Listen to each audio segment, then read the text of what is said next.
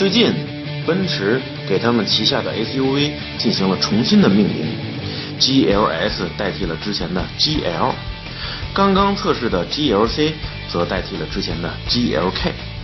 那么 ML 级呢？别着急，它就在这儿。代替 ML 的就是眼前的这辆 GLE。总体来看，GLE 和之前的 ML 在外观上并没有多大的区别，整体还是走魁梧健壮的路线，只是在前后保险杠、尾灯等细节之处略有不同，以至于在大街上，它还是很容易被认成是一辆 ML。这辆 GLE 400车身上最好看的地方，我觉得就是它20英寸的 AMG 轮毂了，尺寸足够大，而且运动范儿十足。虽然它是要取代这个老款的 M 级，但是它的内饰我觉得却并没有因此借这个机会变得更加的新潮啊。相比于我们之前测试的这个 C 级还有 GLC，它们的内饰都非常的新潮时尚。但是你看这个 GLE，我记得一零年之前试驾的奔驰，它的这个。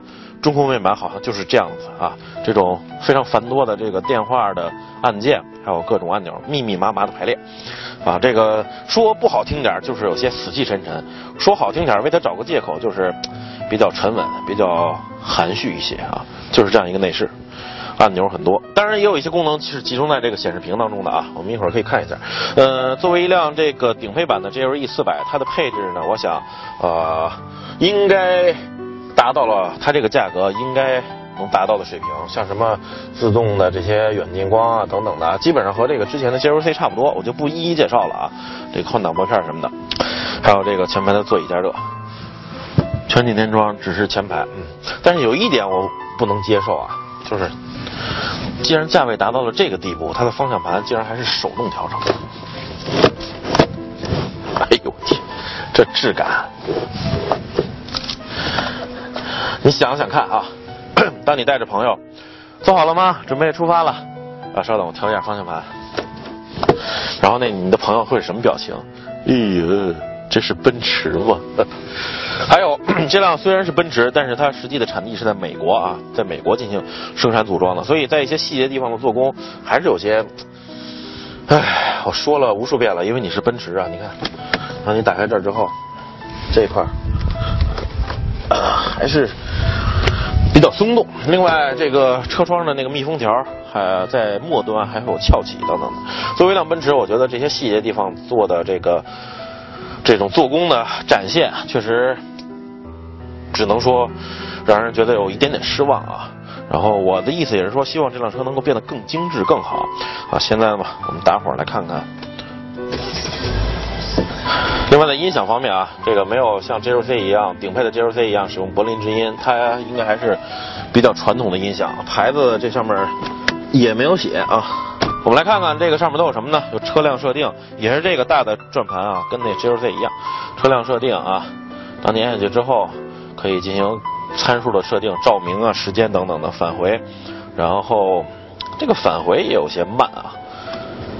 进入 Individual 配置啊。配置，然后这个发动机悬挂和转向的这个设定，就是你自己个性的话，你是想希望发动机运动舒适呢，还是想希望悬挂运动舒适呢？等等，自己调吧啊。然后车辆的数据啊，现在是这样一种状态，发动机的数据，哎，当然进入这个之后呢，马上会变成一个表。你看我现在踩一下油门啊。啊，扭矩在变，功率也在变啊，挺有意思的。全量数据进入啊，告诉你现在，请稍后。现在你的前轮打过的角度等等的，还有这个你的俯仰或者说这个这个仰起、俯起、俯下的角度啊，越野的时候你可以看一下。好，就是这样一个一个一个整体设定啊。除此之外呢，它这还有几种驾驶模式，像什么 Sport、Comfortable、雪地呀、越野呀。呃，individual 个性啊，在前面呢还有这个底盘升降，还有这个直接这一键进入车辆数据的这个设定，还有陡坡缓降以及手动模式功能。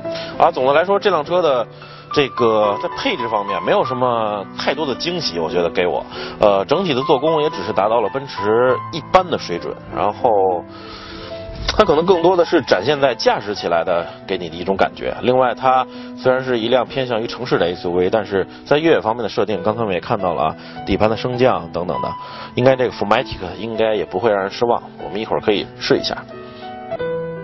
一进入这个 GLE 的后排，第一个明显感觉就是它座椅好硬啊，坐垫硬，靠背也硬。其实它前排座椅还是挺舒服的，相比我们之前试驾 GLC，我不说前排座椅比较顶腰嘛，但是 GLE 的这个前排座椅还是不错的，但是后排座椅确实板硬板硬的。如果说前面是棉絮，那后排座椅就是板砖啊，这这个稍微夸张了一点啊。它轴距是两千九百一十五毫米啊，其实呢也没有说。多么的宽敞，因为德系车一直这样，就是它整个的内饰，无论是座椅、门板还是整个都非常的厚实，就是向内侵占一定的空间。很多人喜欢德系车，就是喜欢这种感觉啊，所以我觉得稍微侵占了一点腿部空间，因为它座椅比较厚实。而且作为一个承载式车身的这个这个 SUV，它的这个车厢其实挺高的，但是呢，它地板也比较高。按理说，呃，使用非承载式有大梁的这个越野车可能会地板比较高，这还好理解。但是它这个。承载式车身的底板也比较高，所以坐在后排的话，座椅比较硬，腿的话是有点往上抬的。这个整体来说不如前排舒服。不过有一点贴心的呢，就是在前排座椅的靠背后面，在你膝盖会碰到的地方有进去的凹槽啊，可能实际作用不是那么大。但是当你向前出溜的时候，这个这个凹槽还是挺体贴的，而且在视觉上啊，这种稍微凹进去，两边膝盖稍微凹进去一些的这种造型，会减少你视觉上的一种压迫感，会让你无形中觉得，嗯，还是腿部空间还是比较比较宽松的。其他的也就是这样了。我们来看看中间的这个扶手啊，一个很简单的杯架。然后它的座椅还可以分为四六的放倒，我们一会儿收备后备箱的时候，再这个再看看吧。作为一款居家的中大尺寸 SUV，它的这个储物空间。我想也不会让我们失望啊！在正常状态下已经是足够的宽大平整了，放我们一家四口五口的行李是完全没有问题的。而且呢，它的这个第二排是可以放倒的。在此之前呢，我们先来看看这个地板下面，啊，是一个非全尺寸的备胎，因为它原厂匹配的这个轮胎并不是防爆的，所以就是需要应急用一下嘛。不过呢，它的这个第二排座椅虽然可以放倒，但是像它已经达到这个价位了啊，放倒却是手动的，在这个后备箱并没有那个。电动或者说自动的按钮，你只能是跑到侧面去。先将这个坐垫向前翻起，然后一扳这个，放倒了。哎，放倒之后还是相当平整的。再来看看这个。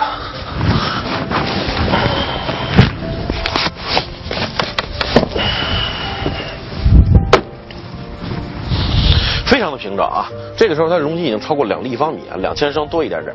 居家呀，搬个小柜子、冰柜呀、冰箱啊，大尺寸的六十英寸以上的彩电，那完全没有问题，而且可以摞很多层。就是这个后排的放倒，刚才我用手操作了一下，就是有点生硬，比较比较费劲，因为它座椅什么的那种开关都比较硬，没有一个电动的。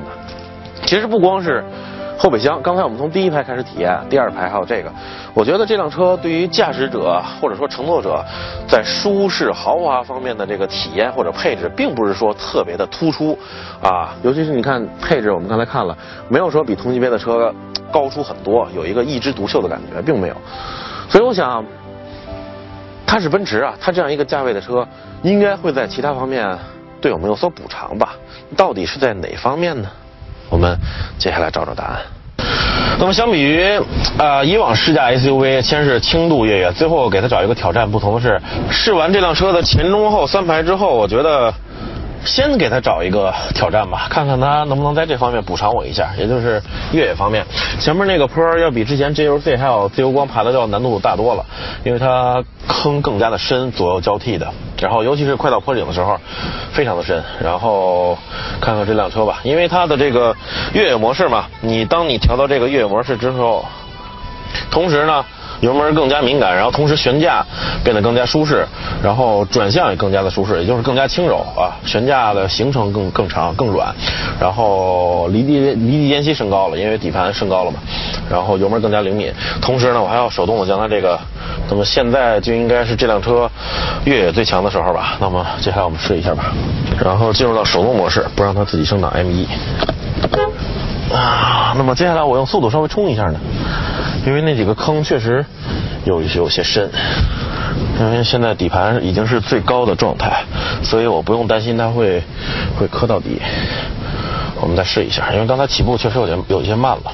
好，半截滑的那一下，我以为它可能就陷在那儿，车动不了了。但是我尝试着再踩下油门，哎，没想到它竟然上来了。看来就是一开始速度不够，稍微给一点速度往上冲的话，这辆车还是它并不是用纯速度冲上来的，而是这个。